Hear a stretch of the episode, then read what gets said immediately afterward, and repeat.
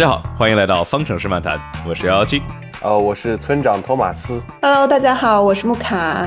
我是比诺托，哦不对，我是赛车星冰乐。呃，今天呢非常有幸请到比诺托，呃不是，请到星冰乐穆卡以及村长，我们一起来聊刚刚过去的 F1 美国站。哎呀，这个今年的话，之前也就是什么加拿大，然后让我们熬了个夜，然后迈阿密，然后过了这么长时间，都是晚上九点可能把我们惯坏了，然后来了一个，哎呀，这个三到五的阴间时间。但是没想到，哎，这熬着夜。相当的值，反正至少我觉得，我觉得相当的值啊！这场比赛感觉好久没有看到这么精彩、全程无尿点的一场比赛了。你们你们觉得怎么样？这个这场比赛是否值得熬夜呢？或者都你都熬夜了吗？我觉得是值得熬的，但是我觉得大多数人可能没有熬。我今天早上看回放的时候，发现中午十二点的时候有一点一万人在看一个回放视频，而且就十一点半的时候大概有四千人，到十二点突然暴增到一万多。就是一个非常适合摸鱼的比赛。穆卡呢？觉得这场比赛怎么样？我虽然没有熬夜，因为我排位赛的时候早上六点起，然后就好痛苦，一天都感觉毁了，你知道吗？啊然后我就说千万不能熬夜了。然后今天早上我是早上。定了七点的闹铃儿，然后我七点起来看的，因为我想的是，如果太晚了的话，我可能就凸显不出来我有努力这件事情。啊，所以 然后我就特别鸡贼的早上看了一下，刚开始还挺困的，但是没想到就是三思一撞出去之后，就感觉每一圈都会有一点事情，就感觉哎，这个和我以往印象中的美国站不太一样。然后就后面越来越清醒，直到现在我都不困，然后我就觉得嗯，这个比赛值得一看值。得一看。不是比诺托呢？呃，我我确实不在场，然后呢，我但是我后悔了，啊，对，确实还还比较有意思 后。悔没来，呢没有能够亲眼的目睹塞恩斯第一圈就出去是吗？哎，OK，那我们我们就进入到我们讨论的话题点啊，我们来说一说。呃，什么呢？塞恩斯跟拉塞尔在第一圈的碰撞，我其实觉得这一场里头有特别特别多的这种，不管是撞车啊，还是互相谁把谁挤出去了，还是说谁谁举报了谁，谁把谁举报的举报给举报了。呃，那么就先说这个塞恩斯跟拉塞尔，就是官方是给了这个呃拉塞尔一个五秒钟的惩罚，咱们在这里看一看，都认同吗？是觉得都觉得拉塞尔的锅吗？还是觉得哎有那么一点点这个讨论的余地呢？金明乐，哦，我先说吧，嗯那我觉得是有讨论余地的，因为呃，就是刚起步，大家对胎温控制预测本身就不太好，锁死属于比较正常。然后，呃，塞恩斯确实没有在最外侧，呃，但是拉塞尔确实也犯了错。如果按从犯错然后判罚，肯定是拉塞尔要受了。但是拉塞尔在锁死情况下进了弯，他已经是相当于没有抓地力余量了，他也属于 passenger 了，他那个路线已经完全不可控了。所以就是说，呃，从过程中来说，拉塞尔是无责的，嗯所以就很难判啊。啊，我我的感觉总是就是这就是这一次啊，还是一个很典型，就是说他去基于了一个事故导致的结果，因为导致了塞恩斯是退赛了，然后所以说啊，可能给的惩罚稍微多一点，因为也许其他的时候同样的动作，也许因为第一圈第一个弯儿，也许就不给判罚。那村长，你觉得，比如这种情况下，到底你你怎么样觉得是？你觉得？他们是基于动作本身，还是说这个动作造成的后果来判更好一点呢？我觉得哇，突然感觉好严肃啊，有一种今日说法的说法，来，我们来你分析一下你的看法。OK，我觉得是这样的，FA 一直在强调说自己不会以结果为导向去对一个事情作为判罚。那么拉塞尔这个事情的话，我是比较同意这个辛宾乐的说法，在第一圈的这种事故是非常常见的。如果他没有造成这么严重的结果的话，把一个这个争冠集团的车手这个撞出去的话，他他他这个罚时其实是有点牵强的啊、但是呢。呃，我觉得完全脱离结果去做判罚的可能性其实也很小。那么，我觉得 FA 应该多多考虑的是，你能不能至少按照你这个，比如说英美法系去做判这个案例判决，对吧？你积累足够的判例，然后根据类似的判例去做判罚，而不是每一场。就我觉得在这一场比赛里面呢，他就已经双标了一次了。这个前面的判拉塞尔跟判后面的这个阿隆索。你说阿隆索那个后视镜掉了，他他妈砸着谁了？给他三十秒，对吧？对，所以这个又是按照事件本身的严重性来做的判决。因为如果这个这个车身的损坏，然后这个没有后视镜的话，造成的危险确实有可能造成很严重的结果。那这个又是一个脱离了结果去判罚这个事件本身的一种判罚的方式。所以我觉得 FA 虽然我们常年在批评他，但是他们也不看我们的播客节目，所以他们也没有了解到我们的这个指导精神，一直在这个错误的路线上面一往无前，依然没有改变自己这个判罚一致性的这个最大的问题。嗯，穆卡呢？呃，我个人觉得这后面的政治色彩太浓重了，就我觉得他们可能也不是说就是觉得这个是有一个特别统一的标准，我觉得他们的统一标准可能是背后的政治色彩吧，因为我觉得他可能会觉得这个，比如说塞恩斯，他本身是一个第二起步的位置，哎，头排起步的位置，然后，呃，虽然说他起步没起好，掉到了第二，但是就是这次撞直接对他的影响损失对。特别大，然后他们就给他，就是有个心理安慰，不要弄得太过了。但是到了阿隆索这儿的时候，然后我就觉得他可能就是哎上纲上线了，就没有办法这件事情。啊，比如说上一站日本站的时候，你看都有那个加斯利非常生气的那一幕啊，就是有那个是那个车叫那个什么车来着，铲车是吧？吊车铲车，都已经上赛道了啊！你要把他们铲走吗？对，他就觉得哎，这件事情非常危险，然后有期徒刑，对吧？对，现在就是哎，有一点点危险，我就要立马实实呃实现我的这个职责，一定要让赛道呈现出非常安全的状态。如果有危险，他们不遵守的话，那我就用特别严苛的判法来。取消你的不不是取消你的成绩，反正就是让你这个没分儿，然后让你们吸取教训。然后我就觉得他这个做的，我也不能说是正确的，但是我个人觉得从呃某些观众的角度来说的话，其实挺难受的，尤其是我。今天刚看完比赛，然后我还正为阿隆索高兴的时候，突然翻到了这个三十秒，我就觉得，哎呀，好难受。对，确实这三十秒感觉让很多观众朋友们就感觉，哇，阿隆索这车都在空中飞了三秒钟的感觉，然后落在地上撞了个墙，居然能够开回来一个 P 七，就是简直是，对吧？类似于他一八年在阿塞拜疆的发挥，然后哇，真的太棒了，结果啪。嗯，罚到第十五了，就感觉心里挺不是滋味的。那我们都在来来提这个阿隆索，那我们就就就来说阿隆索跟斯托尔的 这一个非常诡异也挺吓人的一个事故啊！这是在安全车，就是博塔斯莫名其妙出去了之后，安全车重启的时候，呃，十一号弯出弯，然后阿隆索就从后面跟着斯托尔两个人在直线上就咔嚓碰了一下，不是很常见的一个出现事故的地方啊，就是在在大直线上面，咱们这儿。就还是我们我们我们再来啊，判判判罚给的是都是斯托尔的锅，哎，下一场里头罚三个位置，然后给了这个惩罚分但是我总感觉这个好像阿隆索也是得有一点锅吗？你们有有人同意吗？阿隆索这块儿，我同意有百分之十的锅，百分之十的锅，嗯嗯，我看你们呢？我觉得我觉得阿隆索这个就是理儿是在他这儿的，但是他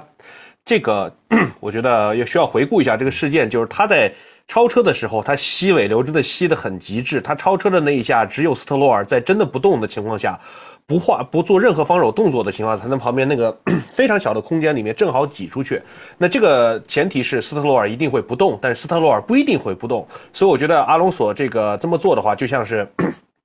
你 在街上追尾了，虽然说基本上都是后车全责吧，但是呢。就是你毕竟是比赛，你的目标是为了拿分为了是这个取得更好的成绩。你超过斯特罗尔有必要搞这么惊险，搞得这么极限，以这个危害自己的赛车安全为代价？我觉得这个有一点让我有一种感觉，阿隆索是一个二十岁的刚来围场的天赋异禀的小车手，会做的事儿特别的极端。所以我觉得阿隆索如果从这个大局来看的话，其实没有必要啊。我觉得我是这个观点，因为。他前面的车，他画龙，他他他他，对吧？你你你能画，别别人肯定也都能画嘛。所以你稍微让得开一点，避免这个事故的可能性是有的。所以我觉得郭呢，虽然说斯特洛尔肯定是没有错，但是我觉得阿隆索是可以考虑避免的。嗯，孟凯觉得呢？嗯，但我个人觉得，如果说 他没有那么极限的话，可能有的时候就不能完成超车了。我觉得就比如说像我们看到呃其他车手两个人在 DRS 区域，哎呀我的妈呀，就已经都快不行了，然后到后面一出弯了，DRS 一没了，然后两个人就分开了。所以我觉得对于车手来说，极致追求极致是他们生性带来的东西，可能从某些角度来说，就是会有一些危险。但是赛车运动本身就不是一项安全的运动，呃，虽然我承认这个里面也有阿隆索的，肯定这一个巴掌拍不响嘛，肯定就是两个人双方都有责任，但是我不觉得就是。呃，就是阿隆索有什么问题？如果每一个人都是特别安全的在开车，那我就觉得这赛车运动看起来就没有意思了。因为就只有在 DRS 区域啊，在大长直道，我们才能完成超车。那那种特别狭窄、特别呃极限的状态下，大家都安安全全的开，我觉得也没有什么意思。虽然说这件事儿很危险，但是呃，我个人觉得，呃，我还是挺。挺站阿隆索这边的，呃，我还是同意村长那个，就是说他其实可以早抽一点头，但阿隆索应该就玩太熟了，他就觉得。我就这么玩，超斯特罗尔没那么难，对吧？你要是超奥康，可能你是要很极限，你的其实他的他就因为知道斯托罗尔是囊中之物了，所以他就要极限一抽。哎呀，我这个又帅了一把，就是他就完全能掌控这个了，所以他才用。但没想到他还前面还有个小动作，他是往右偏了一点，对，嗯，对，等于说他是要把那个所有花活全都集中到这儿用满了，结果自己玩砸了。但是，但是我必须说啊，他玩砸了之后，显示他的超高能力。他那个已经那个弹射像弹起来之后嘛，他没有着急去踩刹车，他先先小油门。为什么不能踩刹车？如果你踩刹车只有后轮的话，你后轮很容易一刹车锁死，你就直接。方向就偏了，那时候你反而危险，因为你转了它，反而是顺着走，然后落地之前才踩刹车，然后抬起头的时候还往右打了一点点方向，因为他知道大概会往哪偏，然后落地会往右，所以这个技能我觉得就是判断能力完美，就是。绝对 new type 级别的，感谢新兵的教我专业的见解。翻起来的时候 应该怎么操控？希望大家都不要用到这样的技巧。对对对对，让人飞坚坚决别重踩刹车，那个绝对是错。那样你因为只有两轮着地，你就直接就拧巴了。嗯。千万不要跟前车太近，还不如是这样。对，大家在这个路上不要 不要不要斗车。但反正确实啊，这个阿隆索猴哥的这个花活玩到了一个我很没有见过，就是只有他之上一次也是他自己玩这样的啊。对啊，这个一六年嘛，在在澳大利亚的时候，也是在三号弯的时候，他是相当于。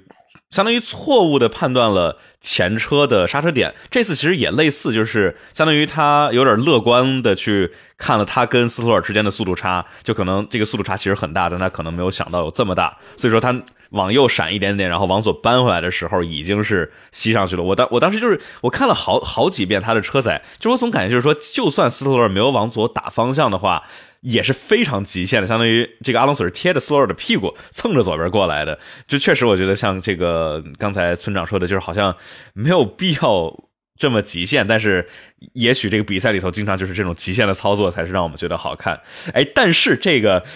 这事儿没完，就是因为阿隆索就飞飞飞了一会儿之后，哎下来了，对吧？回回回地球了，然后开，然后后面发现哎这个后视镜好像少了一个支架，然后过了一会儿后视镜就飞走了。然后马克鲁森在他身后想，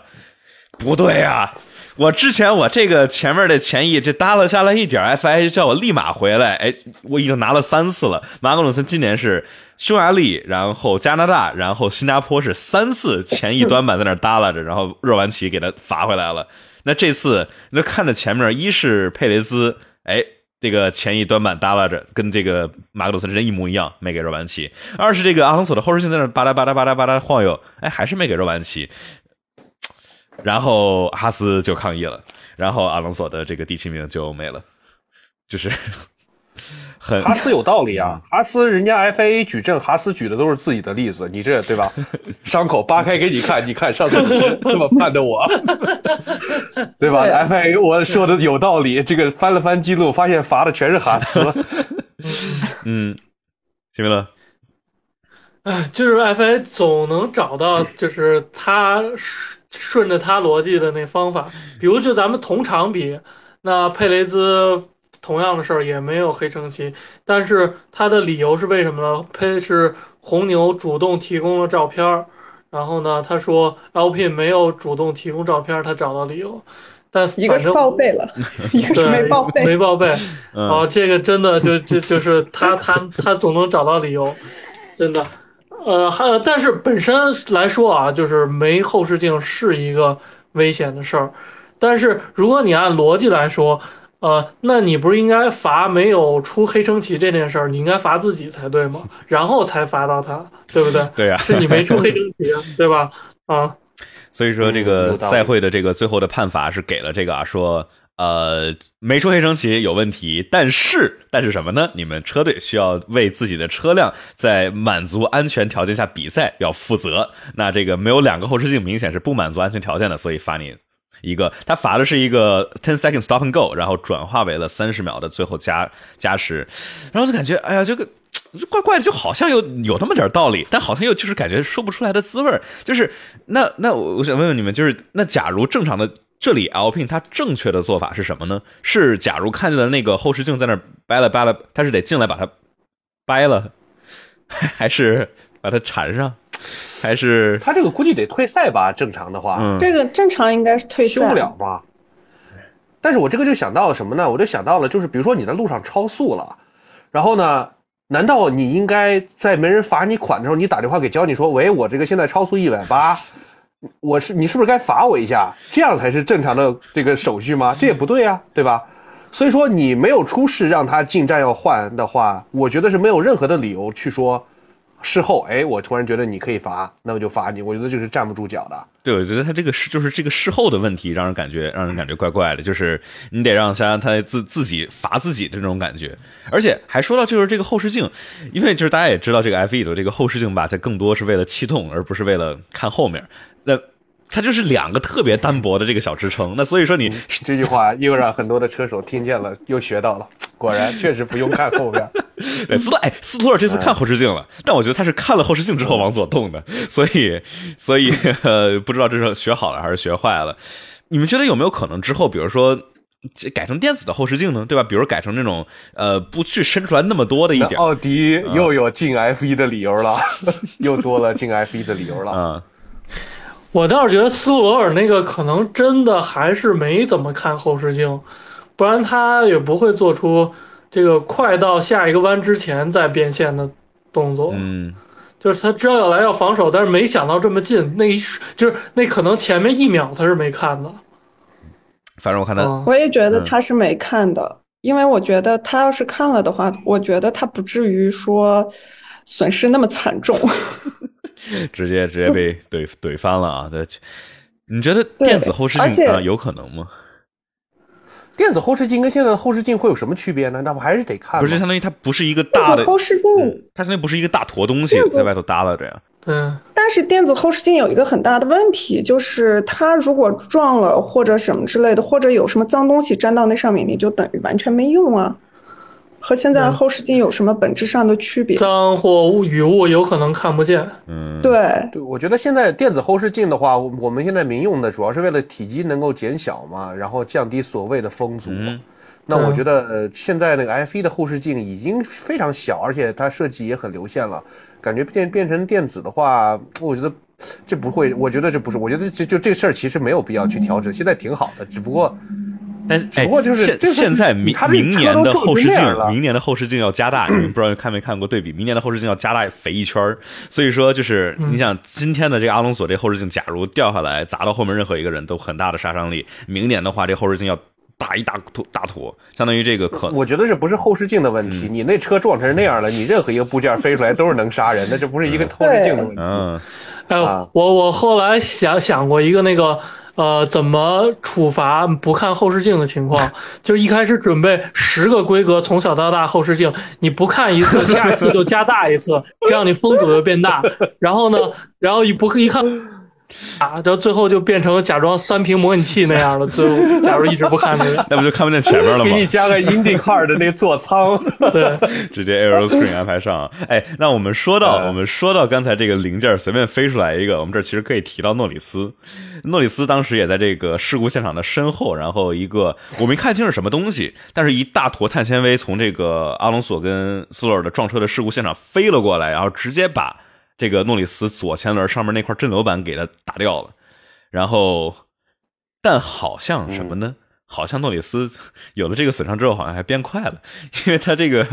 有了损伤之后，呃，是不停的在超车啊，各种超车，各种超车。然后在特别是在最后，他跟工程师在说这个 aero balance 的时候，这个前后气动平衡，说要往后调一点点，然后说诺里斯说，哎，也许这好像还没什么，没那么糟，所以不知道不知道那块板子掉了之后，也是不是也许把它阻力反而还降低了一点点。也有可能。这个就是我觉得我们越来越多的发现一些赛车上的无用部件，比如说这场又是谁，佩雷斯还是谁的前翼端板、嗯掉了之后，呃，也完全没有影响。去年佩还没有雷斯板就完没有影响。我很怀疑这个前翼端板唯一作用就是来扎爆前面人的轮胎。没有这嗯这没有这个这个前一短板明显是给你弱板起的，对吧？马格努森已经有深刻的体会了。我我我说说这前一短板啊，那个大概他我好看好像损失零点一五秒每圈左右，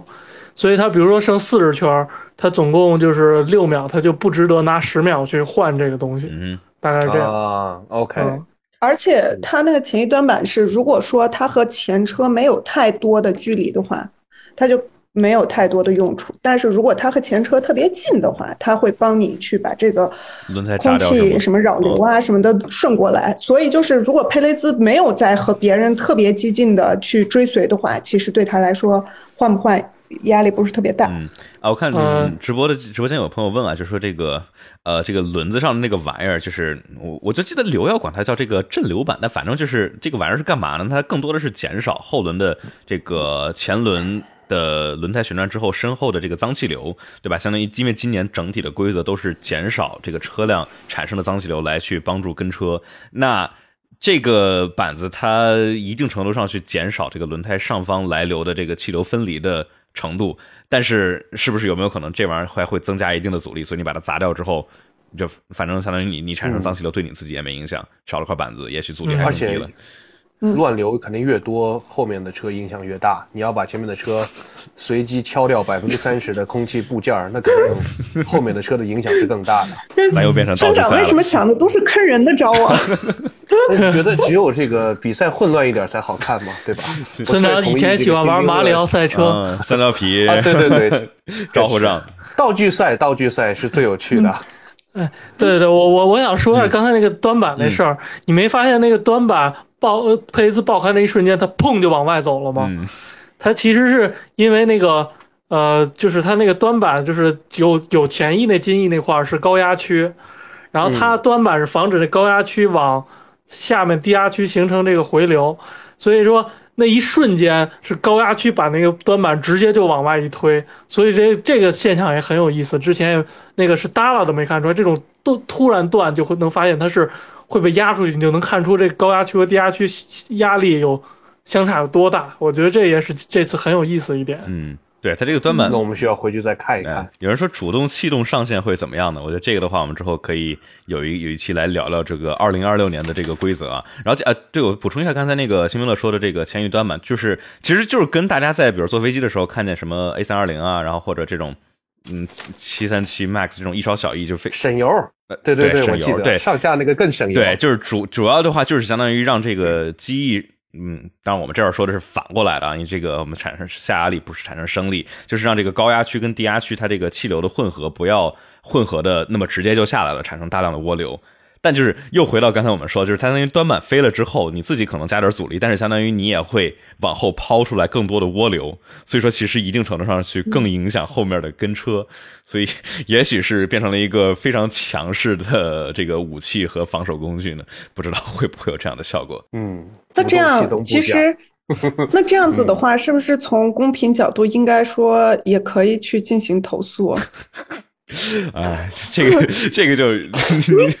佩雷斯那个为啥不用回呢？对吧？呃，对他佩雷斯就是他这个这一次是呃或者撞了之后都忘了。今天嗯肉丸旗那个是库克在挥，他忘了，他不太愿意挥。啊，库克他很感觉好没呃，啊，对，他挥的还没一个女的好呢。我记得有一年就是那个那个那个皮肤那个五颜六色的那个女的，就皮肤五就好像他颜六色，不是不是，你说阿凡皮是吗？反正就一 反正就有一个女的模特然后她挥旗挥的都比哦啊对白巅峰扫了一圈挥的那个二零一九年对。一八年的加拿大，对，一八年的加拿大她的挥的都比较有劲儿。对，哦，那那我怀疑，嗯，我们一会儿再聊这个问题。好。嗯，OK，那我们那个就是他给你手机升级的速度。啊，怪不得慢了是吧？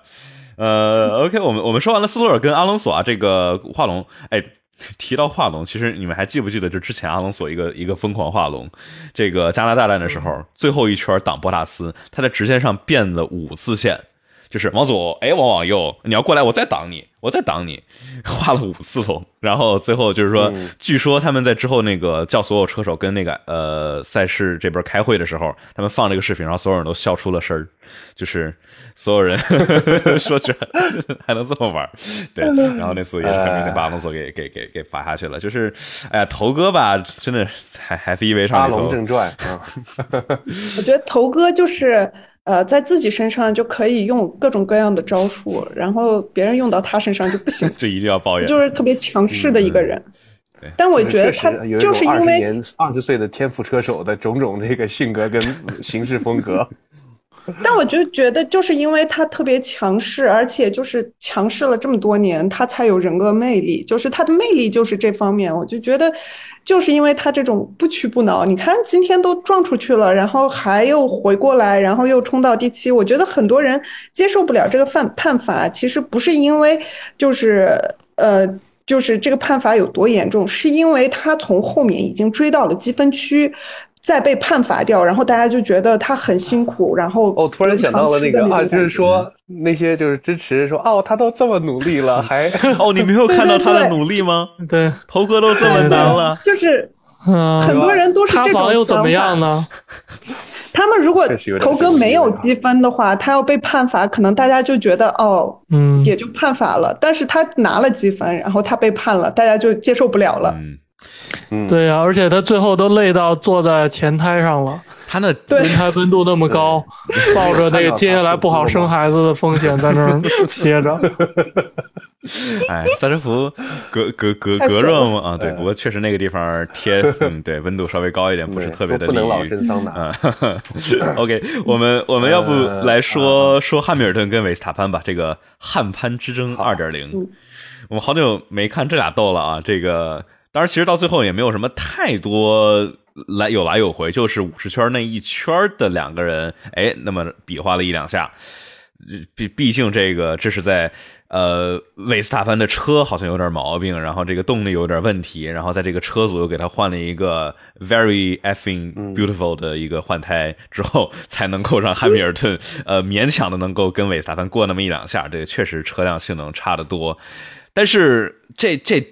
几场里头，特别是这场美国站的最后第三段，我感觉这个乔卡这个设计真的非常的棒，因为你总是能够看见这个内线外线的交叉来回换。反正我是看维斯塔潘这一次这个轮对轮，让他把它放到一个尝试需要去进攻的位置，就真的非常好看，而不是他一直在前面巡航，就是也没有什么实力的展现，就一直在前面巡航巡航巡航。我的感受是，确实也没有什么好防的，挣扎也就是一下的事儿。不过确实，我感觉是让很多的这种积蓄了已久的车迷的情绪有了宣发的点，因为之前这个。就是红牛的粉丝跟法拉利粉丝也掐不起来，然后梅奔的粉丝又觉得自己太菜了，没什么好参与的。终于有了一个仿佛回到了一年前的那种，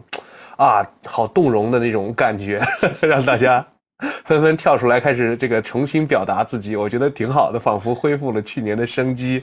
有一种这个世界大战二点一五版的感觉，小版本升级，对，小版本升级。对小版本升级吧，算是。就这么看来，我觉得大家还是挺希望就是火星车队出点事儿了，因为我觉得火星车如果不出事儿的话，就永远都碰不到地球组。然后就今天也有人跟我评论啊，就是说这个车手之间的 PK 更重要。但我个人感觉，就是赛车永远都是在赛车，就是车的竞争力其实太强了。如果搁去年的话，我觉得可能就不是一圈或者两圈就完事儿了，我觉得可能人就厮杀到最后一秒。但是今年就是。呃，老汉已经很努力了，但是真的是车差点意思，然后我就觉得就是车和车的不平等，让这个竞争没有那么长时间的给我们展现，我觉得这个还有点遗憾。嗯，而且我觉得以后车跟车的差距会就是所造成的结果会越来越大，因为我。今天正好去完全看了一下明年的这个席位，然后我发现我我我已我已经不确定明年谁会是拉提菲的这个角色了，说明这是一件好事也是个坏事，就是说明年的车手的实力会更加的接近，那么车手的实力接近的导致的结果就是赛车将会更加的就是这个 dominant，这个决定了比赛的结果，对吧？你说今年有拉提菲跟阿尔本两个人开着同样一辆车，能差出来这么多。对吧？可以说明这个车手的实力差距是有这个看头的。那今年原本被认被认为可能是，呃，比拉提菲只强一点的周冠宇，结果发现跑着跑着跟博塔斯水平差不多了，对吧？那现在这样的一个情况的话，明年来的也都是不错的新秀，那一下可能就是明年真的就是谁车好会变成那种排位会变排名会这种那个两个两个两个两个两个两个的结果。哎，对，嗯。其实今年年初的时候也有一段时间是这样的状态，就是两个两个两个两个。但是后面我们发现，就是这两个两个中的某些两个就特别不靠谱，某些两个就稳步上升，然后就后面到后面的时候就稳步上升的太稳了，导致就是很快就拿到了结果。然后但是后面就。稍微出点幺蛾子吧，然后让我们有点看头，也别老是在前面高高在上，太不合适。对，确实就是你说韦斯塔文这么强的天赋，然后一直在前面第一领跑，就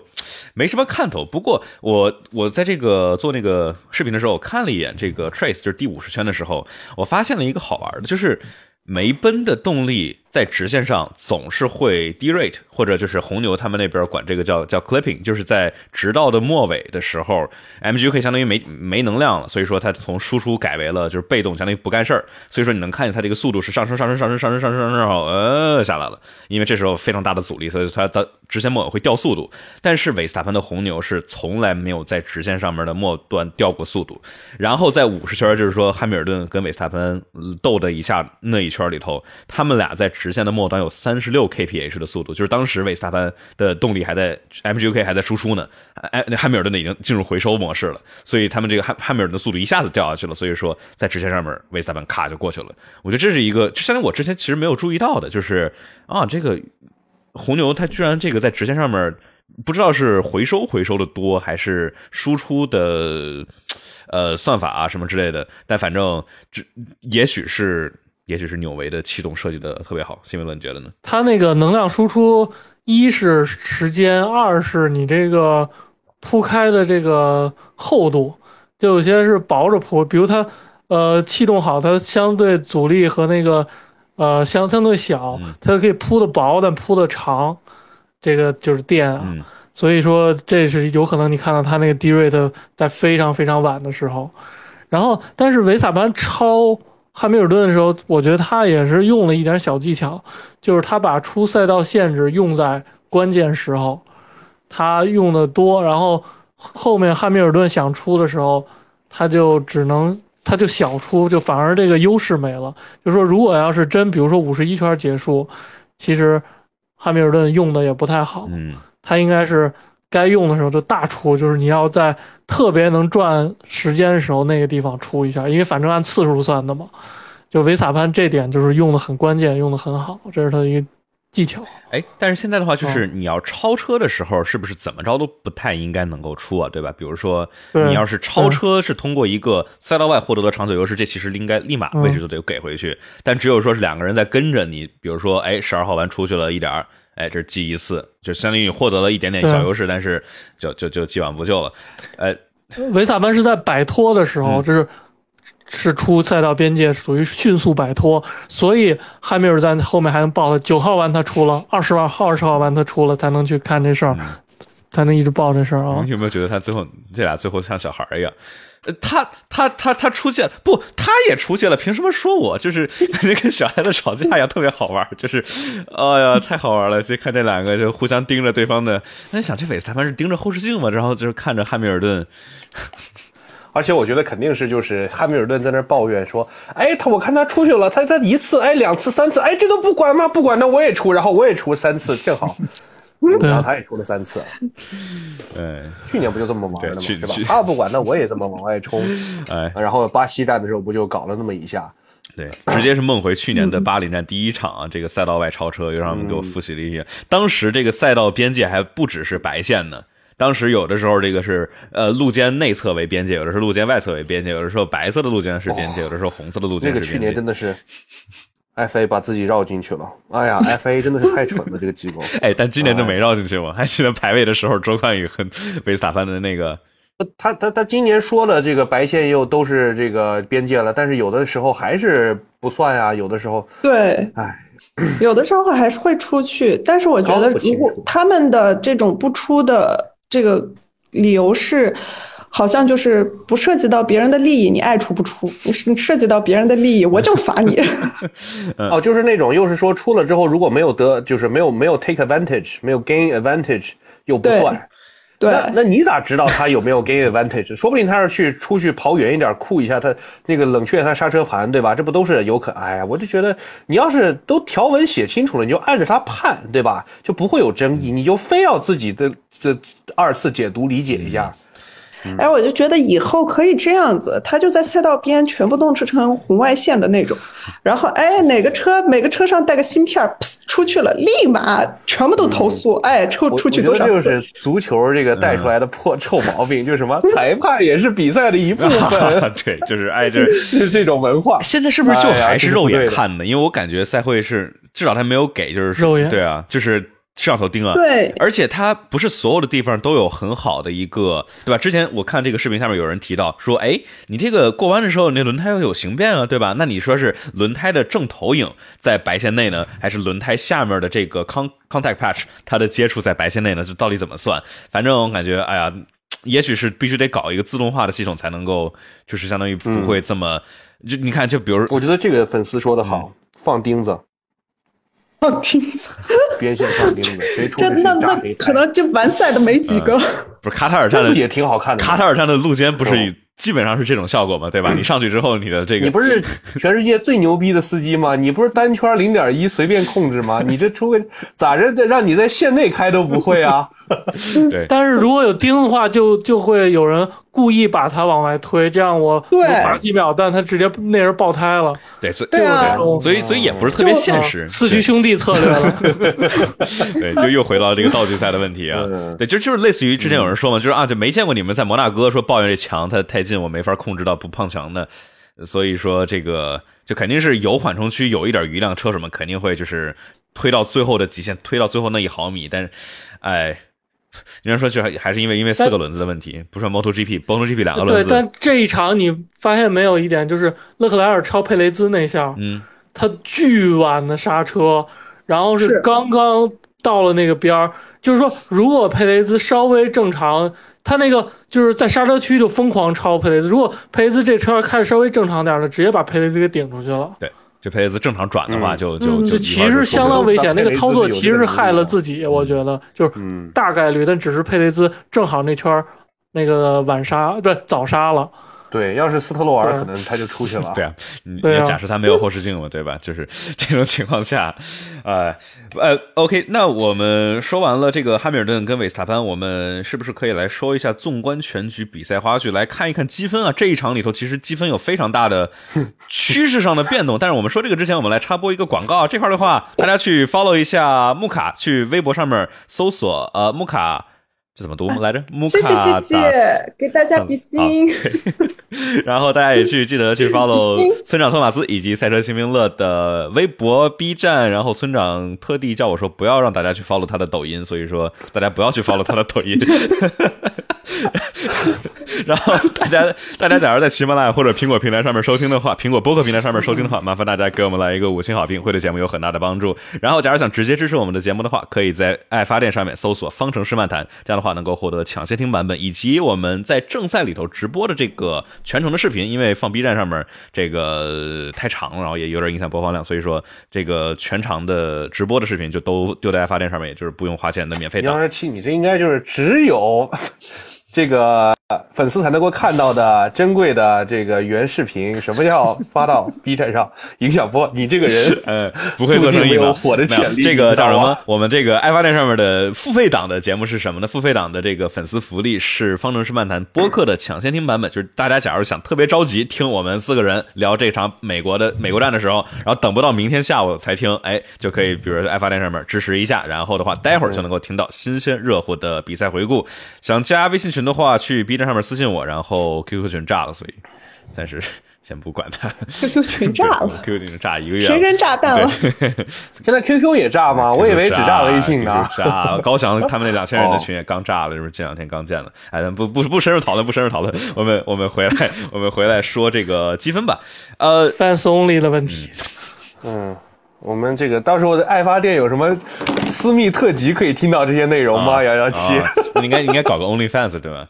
嗯啊，对对对，幺幺七的 OnlyFans，大家去关注一下哈。啊，嗯，OK，我我们我们来说积分吧。积分的话，这一场里头，呃，马丁其实我本来想马丁应该本来应该是稳稳的就直接超阿法罗密欧了，然后结果这个种种原因吧，这这个叫什么？关于某某位阿隆索飞在空中飞了一段，然后马丁离阿离阿法罗密欧还剩一分儿就是阿尔法罗密欧，哎呀，这个好稳啊，好猛太啊！稳了。阿尔法罗密欧这个阿尔法罗密欧就属于一个弱化版的零九年的布朗 GP 啊。对，阿尔法罗密欧下修之后，他只拿了一分儿 就是蒙扎之后周冠宇那一分儿周冠宇博塔斯下修之后没拿分儿但他还是第十。就哇、这个车队怎怎么了呀？这个车队玩完了这，车队只不过是回到了自己该赛的位置而已啊，我觉得。啊，是是，就人家马丁在那建工厂招人，又把阿隆索拉来，凭啥比你阿罗这个排后边啊？嗯对吧？早晚的问题嘛。阿罗现在这个车以他的这个资金实力跟这个技术储备，也就是第八、第九名的实力。那刚开始运气好，新规面前，对吧？获得了一些优势，也该吐出来了。要有这个，我们现在要学会 be real，就是实际一点，不要再抱有不切实际的幻想。嗯，我看我觉得就体现了一件事儿：意大利人不靠谱，就是意大利人不靠谱，意大利品牌也不靠谱。实他们都是瑞士这个说说点这一块个一块靠谱的，他们团队里好像确实没有意大利人。啊，但是那就就就表靠谱那我错了？嗯。呃，但这也应该说就是什么？这个瑞士辛维尔他们这个叫什么工厂所在的地方，呃，人力成本太高了，对吧？之前之前有一期，这个当然跟辛明乐聊的，就是说瑞士那边，哎呀，嗯你要雇同样的这个人，你要花好多好多钱，相比于意大利或者英国，他们应该把车队搬到罗马尼亚去，是吧？呃没没没哦没人才啊，这个。那怎么没有？前苏联的那些退休工程师不比你这帮瑞士人好使啊？才用付他们三分之一的价格，还有好多乌克兰的这个逃逃难过来的高新技术人才，对吧？或者搬到那个埃米利亚罗马尼亚去。哎呀，这个瑞士车队不知道二三年年末的话，阿弗罗密欧这个赞助冠名应该就没了嘛，所以说有可能二四年奥迪就可以去意大利化了，是吗？就啊就没有这个意大利的这个呃，嗯，看着新闻的这个比诺托装扮啊。哦哟我我们看还有什么积分榜上必须得说红牛是车队车队冠军，在这场是稳稳的拿住了。时隔八年，红牛再次拿到车队冠军，就是也是过了好长好长的时间，有什么想法不吗？梅奔统治的这八年，就是一个火星车被另外一个火星车给终结了，然后又被另外呃就原来的火星车又给 力挽狂澜回来了，就没有别人什么事儿。嗯，就一三年对维，特尔，感觉就是也没有是让人非常开心这个事情，就 是对，可能可能可能可能就是去年这个对吧？哎。而且好像是那个红牛当时连冠的时候都是维特尔的成绩，然后到了梅奔的时候就大部分都是汉密尔顿的成绩，然后现在可能就都是维斯塔潘的成绩，就感觉就是这一个人在秀，就是哦，那怎么会？那这个十五冠王的这个贡献怎么就被穆卡？你怎么这么快就 对你的这个对吧？但大部分嘛，我说了大部分。哎，穆卡，你是这个非常支持罗斯伯，你是有多么的支持、喜爱罗斯伯格？我非常喜欢他，但是我就是喜欢他的时候，有到那种就是会对于汉密尔顿产生愤恨的状态吗？哦，不只是愤恨，我曾经在公司里跟人吵过架，为了这件事情，就是可能这这今天比完赛，然后他们俩撞车了，然后第二天我们就我说是罗斯伯格无辜，他说是汉密尔顿无辜，然后我们整个组都快吵起来了，就已经快崩溃了的那种状态，有过这种，但是到后面的时候就感觉就是等褪去了这个偶像光环，也不能说褪去了，就是他退役了之后，我也就没有那么疯狂的去迷恋一个人的时候。再加上看到汉密尔顿就是一直比较稳定的输出，然后其实正因为他的成功，才凸显了罗斯伯格比较有实力嘛。因为十五冠王对吧？你毕竟是战胜了这个七冠王的男人，对不对？两个七冠王的男人，machinery，equal machinery。对，所以我就觉得，哎呀，就是互相成就吧。嗯，有道理。好的。所以就感觉红牛的归来也并不是一个让人极其的兴奋，终于终结了，因为就感觉就是换汤不换药，换了一波人，他其实还是一样的。呃，对对，就是还不如不换，哎，也不是，还是换了好一点，换了，哎，不是这个，就是相当于你明到明年的时候，就又开始会有人开始反韦斯塔潘，然后会开始有人说啊，这只不过是车快而已，韦斯塔潘这不行，这个就是纯靠车，对吧？就是每次都会，哎哎，你们有没有记得关于舒马赫的话？有人说他只靠车快吗？好像从来没有人说过。好像没有这个，我觉得这个是我我一直的观点，就是那个时候只有只有这个媒体，只有这个呃，都是被掌控的嘛，就是就那么几家，他们说啥就是啥，你心里想的表达不出来，也不像现在，只要弹幕评论哪哪都那个，对吧？有人骂来骂去的，嗯。我觉得是这个原因比较大，而且，但是就是你你稍微看过那几年的比赛，你也能够感觉到舒马赫的这个统治力。什么叫统治力？不就是在前面领跑，然后后面都跟不上的才叫统治力吗？你要场场都快一秒钟，那那就不叫统治力了。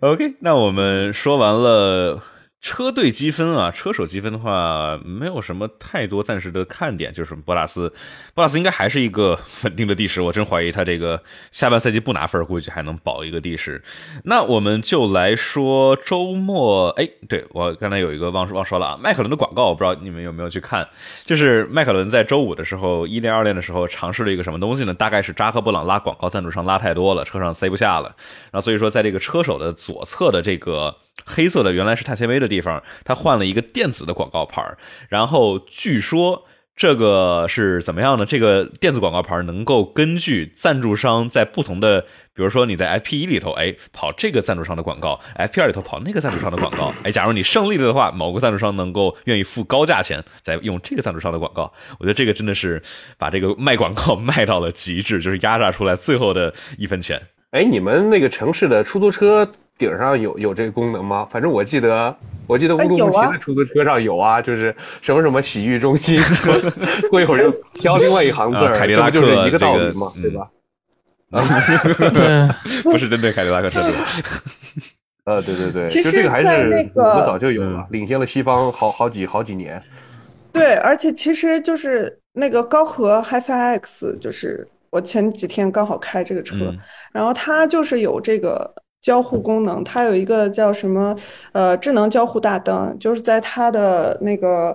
呃，呃，大灯下面有一个区域，然后那个你就可以自己设定里面的图案、文字、图案，对，紫色的心啊，然后还有南瓜呀，还有奥运冠军呀，还可以放电影呢。对，就各种各样的东西都能出来。其实这个东西我觉得没有太多的特别高科技的含量，但是就是挺酷炫的。嗯。它这个能够到达这个足够轻，是不是也是一个挑战？然后包括跟这些东西结合，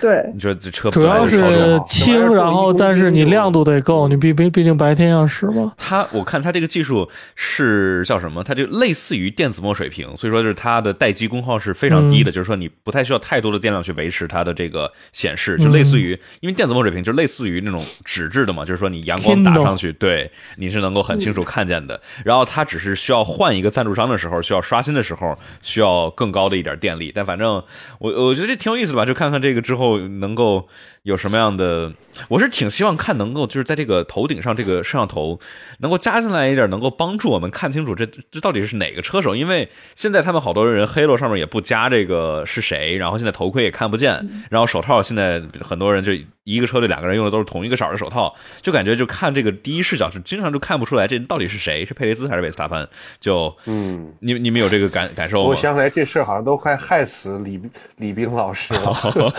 年纪大了，然后又老记不住这个，确实很难啊。对，哎，我我 我觉得那个屏如果能在线换的话，万一被什么粉丝黑进去了，然后就能给后车那个骂 骂后车那个人什么的，那那不就很有意思？就是那不太棒了。那粉丝要是能黑进那个，那绝对不是这个玩意儿黑到你啊，或者可以卖卖那个这个冠名权，你可以在那儿放你想放的，然后多少多少钱拍卖，对吧？嗯，这不也是一种 fan boost 吗？哎呀，他这个大应该大家的商业头脑好发达。对商，毕竟是一项商业运动嘛，对吧？这个每个地方都要用广告尝试去赚钱。呃，OK，那我们就进入周说周末亮点吧。我们来聊聊这个美国站里头哪些周末亮点呢？嗯，谁想先说？周末亮点，人非常多算亮点吗？那这这44算了万是吗 可以。太多啊了，我看到那人山人海，就只能想到人山人海几个字儿，我就觉得，正是因为有他们在，所以他们不觉得冷是吗？因为我看那个风的速度还他妈挺快，还挺快的。是这个现场一直是东南风，对吧？然后，然是不是因为这个对老拉提菲在六七号弯自己出去了一下？就嗯，因为那块儿正博塔好是斯是不是也因为这出去了？博塔斯博塔斯我们就算是这个理由吧，给他这个理由我。我感觉博塔斯他是那儿颠了一下，你能看见他突然稍微小腾空了一点点，然后嗯因为十九号弯你本来就是很高速的左手嘛，所以颠了一下之后，然后后门没抓住，然后就出去了。反正大家去开模拟器的话，这个 美国 Cota 的这个十九号弯是非常非常要命的一个弯。呃，村长嗯亮点有没有？车手亮点，你是指就是可以是车手，啊可以是车队，可以。是 F 一本身，对吧？我们、哦我们看到了非常有意思的 FIA 亮点那就是所谓来数明星嘛，对吧？皮特，哎呦，能想象吗？皮特六十岁了，我的天哪，这帮还人那么帅，嗯，这个皮特确实，他的出现还是很适合这个在 F 一。我想他的那个肯定在那看，一边看一边想想想他那个剧本该咋写，讲点什么样。嗯哎，我一直觉得，我找我那天突然想到一个特别适合 F 一车手参与的电影的这个剧情，就是可以拍一个科幻片儿，然后呢需要完成一个特别的重要的这个炸什么卫星的工作，但是呢你要穿越一块那个小行星群那种陨石群，这个时候呢你需要一个就是特别快的开车的速度，开的速度，然后特别精准。这个时候，哎，汉密尔退役了十年的汉密尔顿坐上去，然后完成了这个任务，拯救了人类。你不觉得这个特别合理？这个剧情是不是而且特别？这不是应该要那个飞天的人才这不是行 Armageddon 吗？然后我感觉这不就是开车嘛，太空开车嘛。GP 零二所罗门我回来了一样，啊，那个啊，对对对，就这种剧情，我觉得非常，我觉得我需要给这个，呃，迪士尼写封信，我觉得得这么拍。嗯，嗯，对金明乐亮点，啊，亮点我觉得勒克莱尔是真的放松了，就就说超佩雷兹那动作，他是真敢做，那个真的不是一个常规动作，他是真的就是反正没有希望了，我就是什么都敢做。然后勒克莱尔这场其实表现还是不错的，嗯考虑到车辆性能的情况下，就是你刚才说那个动作是，我忘了第几圈了，反正是在十二号弯嘛。就是佩雷兹其实已经有一个往内线防守，然后勒克莱尔硬是更内线给他给他挤进去了那一次，而且将而且将，关键是他他在刹车区还在他身后大概有五六米，然后他选择侧面晚刹，然后但我觉得啊，佩雷兹这个其实他也没想到，其实他正常操作他应该是跟着勒克莱尔去并排，然后他主动故意出那个线线，嗯这样的话就是属于勒克莱尔把他逼出去了，但他当时估计懵。如果逼出去，勒克莱尔是要强制绕他。如果就是稍微判呃判断能力高一点，他应该是跟着他并排的。嗯嗯，，OK。呃，有朋友说梅奔的是哦，我还有一个想到了一个巨大的亮点，我觉得一定要提一下。嗯这个斯特罗尔，哇，太牛逼了！他这个到底是什么水平的车手，对吧？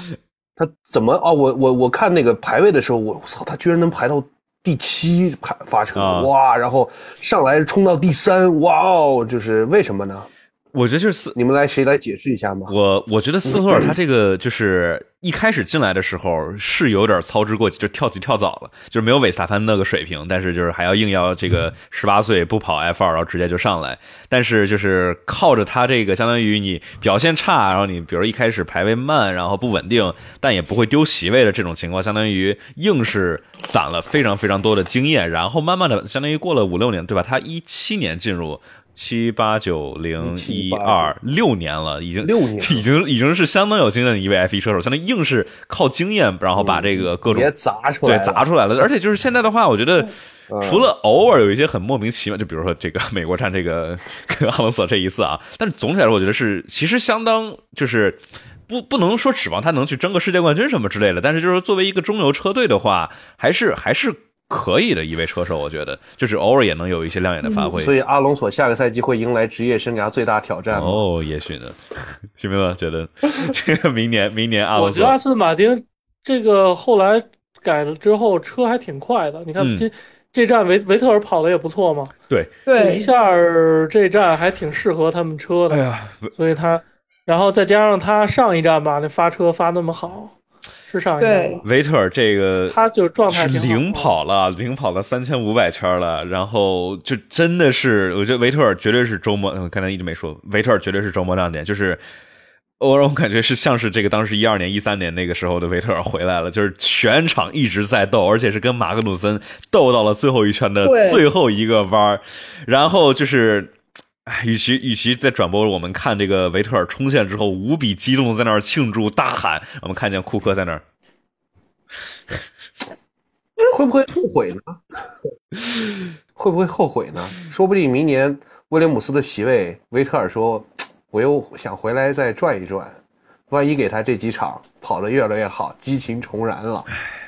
不知道，我觉得不至于吧，我我觉得不至于嗯我觉得他应该是做好了完全的心理准备，嗯说的再见。对，因为我我觉得他不是一个缺席位的人，他本身就不是缺席位，而且嗯他是能稳拿席位的人。嗯但是我觉得他就是厌倦了，或不能说厌倦，就是可能就是累了，嗯想歇一段时间了。嗯了也有可能他能像阿隆索一样，就是哎过退役过了一两年又回来。但我觉得就是目前我、我但是阿隆索退役也是被车伤心伤到不行，然后结果后来 GP Two Engine 我觉得我还 我还行，好像我还挺有热呃情的，对吧？而且他也是退役的最后一年，一八年车突然好起来了。对，不阿隆索是他当时好像是呃，第一是被车伤了，第二个是他想完成他那个三满贯的那个目标，然后他去跑印第五百了。然后他跑完了之后发现，哎，无论是印第五百啊，还是他好像还去。开了一下 FE，，就试开了一下，然后发现一点都没有乐趣，然后他就又回归了 FE，，他就觉得这些车所有的车都没有 FE 好玩，然后他就特别热情的回来了。我觉得，所以我特别能理解他现在特别疯狂或者特别年轻、特别符不符合他年纪的举动，因为他是曾经失去过。失去过，懂得懂得是多么的珍贵。金云乐，他就回来玩来了，嗯然后他带着他所有的技能回来跟大家一起玩，对，玩的很开心。有没有觉得？而且我发现，就是他很幸运，哎，他每就是每一次遇到特别惊险离奇的事故，但是他都能毫发无损的回来。然后我就希望他能带着他这份幸运一直走下去。你是我第一个看见说阿隆索幸运的人，不，可能可能没有说选车队啊，我觉得可能是没有在我们选车队倒不至于，但是就是那年澳大利亚吧，应该是年澳大他利亚被撞的嗯都已经都那样了，我都惊呆了。我当时我就觉得哇塞，太可怕了，就这样。然后，但是他还是毫发无损的出来。然后这次我也觉得，就是他那样下来的话，会对他脊椎啊或者什么的有影响。哎，还继续跑比赛，然后还拿进了积分区啊，当然被没看分的时候，然后我就觉得，就是他还是就是在他老的时候啊，就就是三十岁之后，嗯，就我就觉得还算幸运，就是在自己喜欢的运动上，啊、进行一些极限的操作，但是又毫发无损的，然后继续参与到这项运动，我觉得还算幸运吧。嗯，确实是不容易。而且我觉得，就我们说回维特尔，就是感觉他像之前的话，莱克宁是对吧？有非常辉煌的这个职业生涯，F 1里头也是高低成就都有过。但是在最后的那两年，在呃阿尔法罗密欧的一九二零二一年吧，就感觉。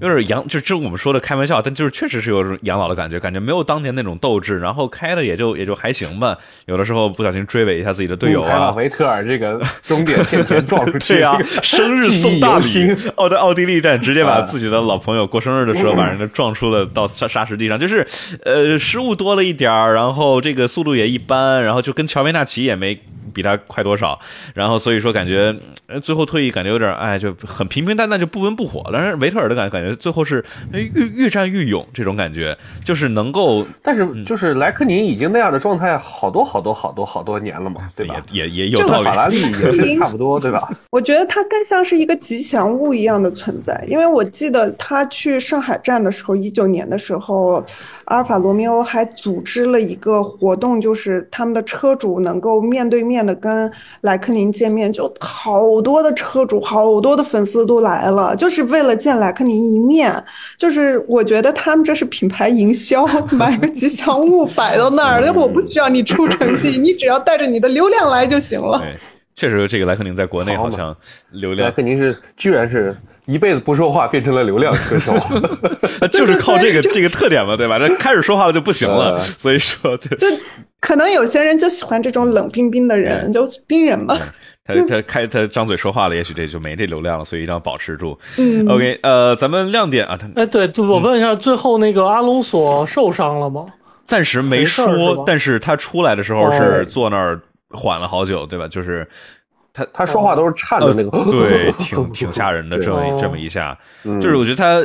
全都是有这个，就相当于你的座椅全全定制的，所以说应该是对脊柱的，嗯。而且它相当于半躺在里头的嘛，所以说它不是相当于你直着，然后一个纵向的一个特别大的 G 值，它是半躺在里头，我觉得会好一点儿。但是毕竟四十多岁的人了，也会有影响。对这个还有，我感觉阿隆索那个生理结构还挺防这个拍拍这种状的。你说是哪个他那方面？脖子的生理结构哦，哦 对，我还以为但是他头大呀，你想他这个时候的话，那个力量比别人要多你往前有多耗子但他力臂短啊，啊，也对。你们这是哦，物理而且他是学的话好了吗，？那个脑脑袋是往下挤一下，确实应该是很。我觉得他那个最难受的应该是腰或者脊柱那一块儿，就是别压一个腰椎间盘怎么样了。所以，哎呀，这这哎呦，那像拉塞尔、阿尔本那小心出车祸，那个肯定是损伤比阿隆索要大很多的，对，身体结构导致的不幸。但年轻啊，这个你说阿隆索四十多岁恢复啊什么之类的，活该受伤比我重。长得像个墩子是最安全的。对，呃，哦，对，这样这么说来的话呢，明年的话，小牛两个车手应该是最安全的。我嗯，嗯，对，史上那个车两个车手加起来身高最矮的一个组合。呃，亮点啊，应该得提一下维斯塔潘吧，这个这个周末实在是亮点。但是今年的话，他一直都是亮点，所以说好像已经变成了一个对默认了。那我们说完亮点，我们可以来变哦，维斯塔潘，嗯维斯塔潘不是也这个？哦，我发现确实从这个新加坡开始，红牛逐渐染上了越来越多的法拉利的病毒，但人家染上了照样赢啊。他们开始失误了。嗯，那就是这个说明是一个好的趋势。你这接着这个病情，我们希望越来越严重，然后 病入膏肓了是吧法？拉利把自己的对手拉到跟自己同样的一个水平线上，然后用丰富的经验打败了他们，那你们到时候霍霍纳变成了这个样子，就。呃，但是你说法拉利他们，比如说压力高、压力大的时候，然后失误，但是红牛这个冠军都拿了，也没啥事儿，然后这可能挺挺挺莫名其妙的。叫什么来着？就是因为放松了可能才失误吧队伍不好带了。早晚都得赢，咱们就慢慢来。但可能人家是这种想法。嗯，红牛那几几次就是说，呃，发车或中间不好都得冠了，就发现他们其实有十到十五秒的容错空间。嗯只要在这个空间内都能夺冠。对，就是只要我觉得他的那个容错空间可能更大一点，比十五应该还要大啊，对，我们上次不是算过吗？如果你真的想把维斯塔潘罚到拿不到冠军的话，需要罚他四十五秒左右。啊，对吧四十五太离谱呃，他说了。他说按比例时算的，就是比例时，因为这个啊对对对，速度快嘛，啊所以他四十几圈对吧？对一圈是1.5维斯塔潘秒怎么跑一圈快一秒？所以你必须要把它往后罚，就是圈数那么多秒，五十五十到七十秒，才有可能通过罚位让他从队尾发车也拿不到冠军，是这么一个结论。对 对对，你们这个在摩纳哥只需要罚二十秒很厉害就可以。摩纳哥把他罚到第三其实就行，这个摩纳哥实在是比较艰难。那我们说红牛的失误，我们就可以从周末亮点，我们来转到周末槽点。这个周末有哪些槽点？是哪位车手、哪个车队或者什么东西某个判罚？嗯，呃，觉得是槽点的，咱们可以来吐槽一下美国站。槽点。来偷一下你的这个嗯 notes 啊，啊，我们来看看啊 别早点投吧。我觉得这里面最槽的应该是，我觉得还是，我觉得拉提菲跟博塔斯这个可以放在一起讲哈，博塔斯已经啊沦落到好如此地步了吗？很啊，就是这个好像这场比赛拉提菲的表现好像比博塔斯强一点，因为他他回来了，博塔斯没回来。嗯，还有还有什么槽点？还有、呃明白了。佩雷兹比那个维萨潘慢好多呀，啊，那他左侧那个小端板没了吗？就是不算这个，嗯。就是之前那没断的时候，也是中间加个汉密尔顿，怎么着，就是汉呃汉密尔顿追不上维萨潘，但是他又跟汉密尔顿不断拉开，就感觉他跟维萨潘差好多呀，每圈。我我们今年不是老能看见这种，就是同样的车，但是这个对吧？像之前勒克莱尔跟塞恩斯在新加坡和日本，就是就拉拉拉拉拉差距特别的大，这这特别是正赛里头，嗯塞恩斯在排位里头还挺接近的，但是正赛里头他的长距离就是怎么着，就是总是比勒克莱尔总是能够一圈慢个点三点四点五左右。然后对佩雷兹的话，就是老生常谈了，就一直是正赛和排位好像都跟韦萨潘差的，但就是怎么这么佩雷兹是保驾护航型的车手，就是保驾护航。但是佩雷斯不我就要在在后面挡着佩雷斯都在不重要的情况下拉垮。有道理？那倒是，嗯，嗯对关键时候不掉链子。嗯，但我觉得这次就第一个槽点应该是塞恩斯的起步吧，嗯就是如果他起步没有那么糟糕，他也不会遭受和拉塞尔撞击的那一下。嗯，哎，这个他起步真的是太糟糕了。美国站是好像总是第二名，就左侧内线起跑好像会更占优势一点儿。这个你嗯你右侧赛车线上面就总，因为它这个一号弯的这个这个独特的这个结构和构造嘛，对吧？所以说我们不管是这个相信木卡应该是很很熟悉的二零一五年的美国站起步，对吧？这个进一号弯的时候，就是你内线车是占有绝对的主导地位的，所以说你想把外线外线车你能够推到很外头，所以也也也许我觉得塞恩斯的这个起步，这个客观一点来说，就是不是一个争冠级别的起步吧？啊，就这么说吧。但是就是他后面的遭遇可能还是更惨一点，所以我觉得塞恩斯还是保持了自己一个不是很强的火星车队的二号车手的一个普遍的实力。我觉得，嗯，你这这这几个这有粉丝说他觉得是维斯塔潘起的太好了，不过他说的也对，好像就是就是塞恩斯后面的一排人都起的不太好，嗯也不知道是不是塞恩斯没起好，大家就没的地儿去了。反正就那一排好像老汉是反应最快的。对你说这都我看我记得三十多岁了，这个反应速度一直还很快，就是但是就他反应快，但是他没有很快的跟上来，说明这还是、可能车也有关系。红牛的加速就是加了两罐红牛贼快，对，加了这个红牛总是在这个中段加速特别的快，就是起步的话，我们老看什么勒克莱尔的反应挺快的，但是是中段加速总是这两个红牛这一下就就速度就提上来了。那说槽点的话，是不是？这必须得说，赛会这个很莫名其妙的，一整个周末都没消停，从排位就开始，这个维斯塔潘的那那一个好像是出去了一下，但好像也没出去，然后在比赛里头，对吧？这个热完棋该不该挥，然后这个判罚，就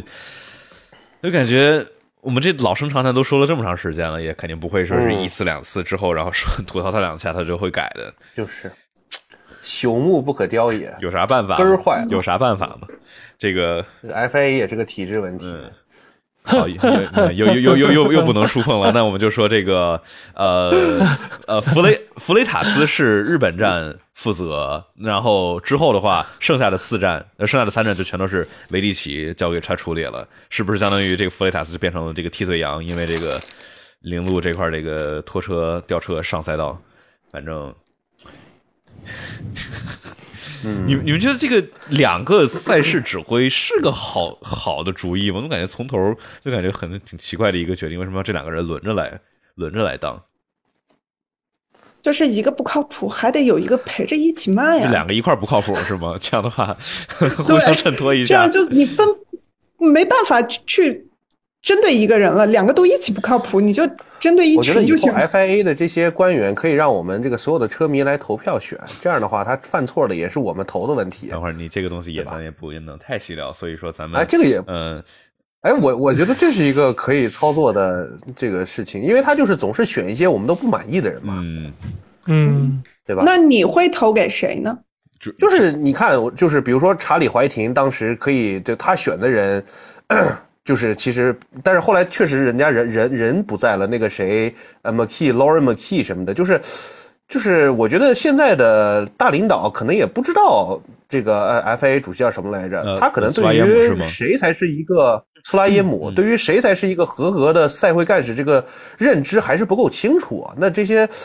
说不定里面还有一些什么派系斗争啊之类的，我们也不知道。但是呢，我觉得总之的结果就是，他从去年到今年没有特别让人满意的这个赛事的这个结果，嗯呃，判罚的结果。你说你一个高科技的比赛，你多整一点高科技的这个判罚的工具，你把你的条文，你就你就你就当你是原教旨主义，怎么写的你就怎么判。我觉得这个也可以减少很多很多很多很多的这个，呃。这种这里面的争议讲不清楚的争议嘛，嗯对吧？所以我觉得方法有很多，你你就你可以去选择去做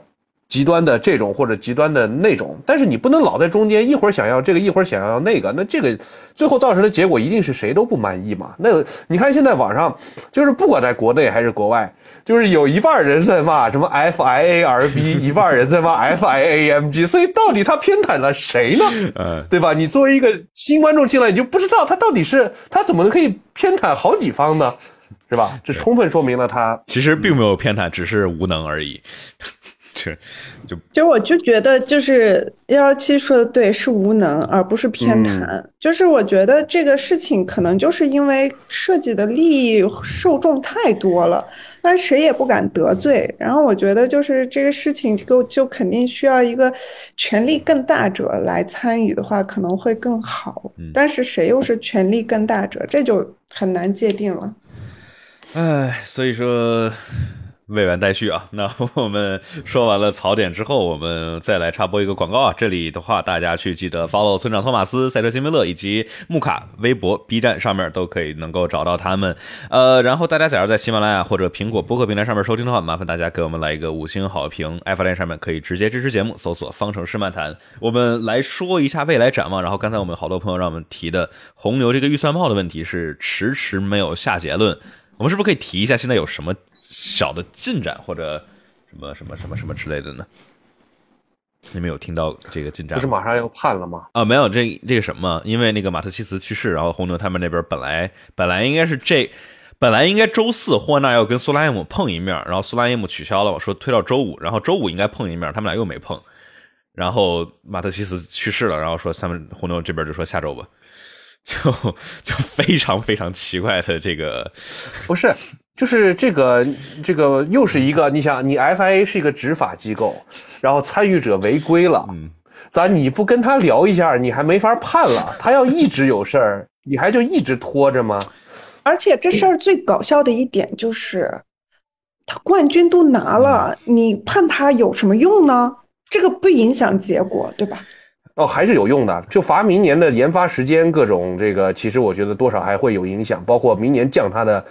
预算帽这种，我觉得降个可能几百万就会有很大的影响。嗯，那就是只是影响他明年的成绩，但是对于他今年，就是本身这是今年的事情，嗯他错在是今年，但是他今年根本不会受到任何的利益损失。那如果这样子的话，是不是明年他们其他车队把后年的这个预算帽拿过来用用用用完了之后，嗯，明年出一个特别牛的车，然后明年夺冠，然后大后年就不用管了，对不对？大家哎，就浪费一年的时间。就说过这个问嗯题，就是你预算帽就是可以放弃一年，一年一年一年一年就是托底，然后一年就爆炸快，这是一个可嗯，的这个对，所以说他这个对没有嗯这事儿很不现实，就是如果你真的是针对你这一年，你要对他有个限制，那你就应该对这一年的成绩做一个判罚，而不是说你拿明年的事情来跟跟你商量今年，那就等于今年你作弊了就是作弊了，那无所谓啊，你作弊那其他车队也可以效仿嘛。对，所以说可以罚他一个亿，然后剥夺车队冠军，这个是有判例的，对吧？对，但就是相当于当这一时次的判，出预算嗯，行明你说，当时出预算帽的规定时候，有没有顺便把罚款写罚分写清楚？没有写清楚，他他写了，就是只要小于百分之五的话，算作 minor breach，minor breach 可下面写了可以有什么呢？减少风洞时间、罚钱、减少预算帽以及扣除积分。没写具体怎么操作，所以说其实是一个很大的问题，而且其实对，相当于把没有没有有规定，根本就没有，对对啊，而且这其实还有一个就是说，它到底算不算 minor breach？因为前两天我听看那个 Racing News 三六五有一个独家的报道，就是说，呃，红牛它最后超的是他他们的报道啊是一百八十万美元，然后其中这一百八十万美元里头，一百四十万美元是本来他们预计的来自英国有一个税额的减免，有一百四十万。然后结果这个玩意儿本来预期有，然后结果没了，就是严格意义上来看不是换首相了是吗？因为 对，就是它这个叫 HMRC，就是从对吧？从 Her Majesty 变成了 His Majesty。我我不知道我具体是什么，反正 反正反正这个就是税额减免，就是说他们原本应该是原本他们的红牛预算帽应该是在预算帽下四百万的，结果因为好多种东西，因为这个，然后还有就是这个一个是零件，就是去年的话，一开始这个假如你造的零件是不能用于二零二二年的零件的话，这个零件的钱是不算在预算帽里头，但是在去年的六月份改了个规则，哎，它又算了，然后这个也是算作红牛超了预算帽的一部分。当然的话，这不是确切的报道，不是官方给的，所以说我觉得这就是最大的问题，就相当于你官方说红牛你违规了，minor breach 小于百分之五，但是你超了。但是你不说他超了多少，你也不说他到底为什么超了，以及惩罚是什么，就在在那就一直发酵，那就我觉得这是不管是，那就是你你就是犯错就挨打呗。但是假如你没犯错的话，你就应该澄清。所以我觉得就我觉得这个事儿我们不用担心，他一定会有一个就是很还是相对比较公正的结果的，因为其他的车队可都盯着他呢，而且他说的这些理由，七支车队都在英国，哎，就是你搞的这点这个税务的，对吧？小借口，这个人家又不是不知道，所以我觉得这种事情一旦涉及到的是不只是。呃，这一支车队的利益，而是牵扯到了别人的利益，因为这个跟最后的奖金啊、赞助商的利益啊都息息相关，所以我觉得这个同行啊，叫同行才是冤家，这红行会弄死你的。同行都是最少的。啊，哎呀，对对对，所以说这个预算帽还是未完待续。然后哦，还有好玩的，我觉得这个预算帽刚开始没有制定的这么好，就是因为他们想留着漏洞，然后以后又万一有什么扯皮的，他们好找吧。就大家都不想做那么难看，然后就不想做坏人，那我就留个漏洞，然后等出现问题，咱们再根据这个问题看得罪的是谁，咱们再找吧过来。从从去年阿布扎比学到的经验就是，以后不要跟我聊什么 any 和 all，就把那个 any 和 all 都删了，就说 cars may not。cars 是多少也不跟你讲清楚。哎呀，这真的是乱七八糟。哎，假如我们不说这预算帽的话，有一个另外一个好玩的新闻是什么呢？就是秦明乐，你这个意思是希望 FIA 多读书吗？换了这个背景，对，多读书。那我们要不也把东西？文字写清楚了，再。好，我们都这个换一下背景，希望 FIA 多读书。多多读书。然后萨金特被确认了，这就是很神奇的一件事情。在美国站的时候，这个 Yost Capital 随口确认了他们明年的席位是萨金特，假如他能够拿到超级驾照，就嗯，听起来他也不是很 care，他跟库克是一个心情来的。忘了，萨金特吧，那就就 whatever 呢。那反正，反正我也知道，没有人会关心威廉姆斯的二号车手会是谁的。哎，OK，那所以咱们的未来展望也说的差不多了。然后下一站墨西哥站，呃，又是同样是阴间时间，而且这个排位其实更糟糕了，因为这一站里头排位好歹是六到七可以早起，但是墨西哥站的排位是四到五，正赛是四到六。加油，靠你了！加油，靠你了！你这个，嗯，我还是我趁着年轻昨天。晚上特别早去睡觉，然后起的两点多起的，就我现在已经累，你女朋友不跟你闹别扭吗？闹别扭吗？他他没理我，大概是闹别扭了。我这个对，在还在闹别扭，说大概生气要升到啊这个阿布扎比。记得阿布扎比对对对，生一个月。呃，所以说咱们讨论就到这儿呗，然后咱们正式节目就到这儿，然后感谢各位的来一块儿聊。辛维乐，你这个大香肠嘴我看的、啊结束的这么突然吗？未来展望展望完了啊，你你你还想还想还还还还有啥？那我我不是嗯那个那这样我们聊我我想嗯我想再加一点聊这个马特西茨去世的事儿。我觉得这个事儿其实比我们想的要还是要这个影响大的很多的。我感觉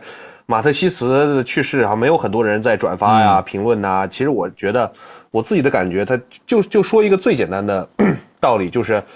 在 F 哎哎在 F 一有了预算帽之后，这个红牛的这个车队对于红牛背后这个母公司的依赖是大大的减小了。那之前 F 一就是红红牛一定要这个 F 一车队一定要有背后的母公司支持，因为它每年有这个将近一个亿的支出是来源于母公司的。那现在不需要这个钱了，并且马特西茨也去世了，作为一个精神领袖，他也不存在了。那我觉得之后的红牛车队可能会发生很大的变故，可能是霍纳会想办法把他这种就是当了十几年搞一个 MBO 这种管理层收购，或者是都是有可能的，或者跟保时捷的谈判，或者跟本田的谈判。所以我觉得他死了之后，会有很多的事情发生。对于红牛来说，对，这、嗯我们这大家假如有没有有注意的话，就是说这个在周日他们所有的基本上所有的红牛的技师啊、工程师什么的，他们都穿的牛仔裤，这个是致敬马特西茨最最喜欢的这个牛仔裤。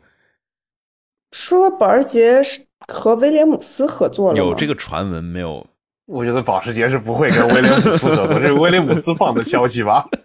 我们被保时捷看上了，我觉得这个比亚迪看着他都难。哎威廉姆斯确实，哎，你也不能这么说，万一明年人就变了呢？万一对从哦从从一七年到现在多多少年了？嗯都是没事还能威廉姆继续等下斯上一个上一个这个冠军已经是二零一二年的事儿了，马尔多纳对吧？多的这个。嗯，呃，保时捷对，还有一个是这个，包括就是保时捷好像没有放弃，然后包括安德雷雷蒂好像也没有放弃，就是这个吃了个闭门羹之后，就是还想继继续继续来，所以说也一定方面说明了 F 一现在对这些厂商啊、车队啊吸引力还是挺大的。然后有我不知道靠不靠谱，估计不太靠谱的传闻是这个安德雷利想可能拉美国的，比如说福特厂商，但是鬼知道这个哦。还有一个有意思的传闻，就是说这个保时捷有可能，假如他们进来的话，就是用奥迪的动力，就挺好玩的。这是我在 MUS 上面啊，还是哪块儿看到了一个，那要爬保时捷来是干嘛呢？就是冠个名，就是相当于阿尔法罗密欧嘛。对，有点类似于这个品牌升级对，然后持有一定的车队的股份啊，就是这都是嗯道听途说，就不是确定，大家不要太当真。但反正就据说好像这个保时捷现在就没那么想去搞这个引擎，所以说，唉，就不知道这个大众，大众。这个两个车队对吧？这个保时捷加奥迪同时进来也没有，不是没有干过 WEC、Formula E 都干过，但是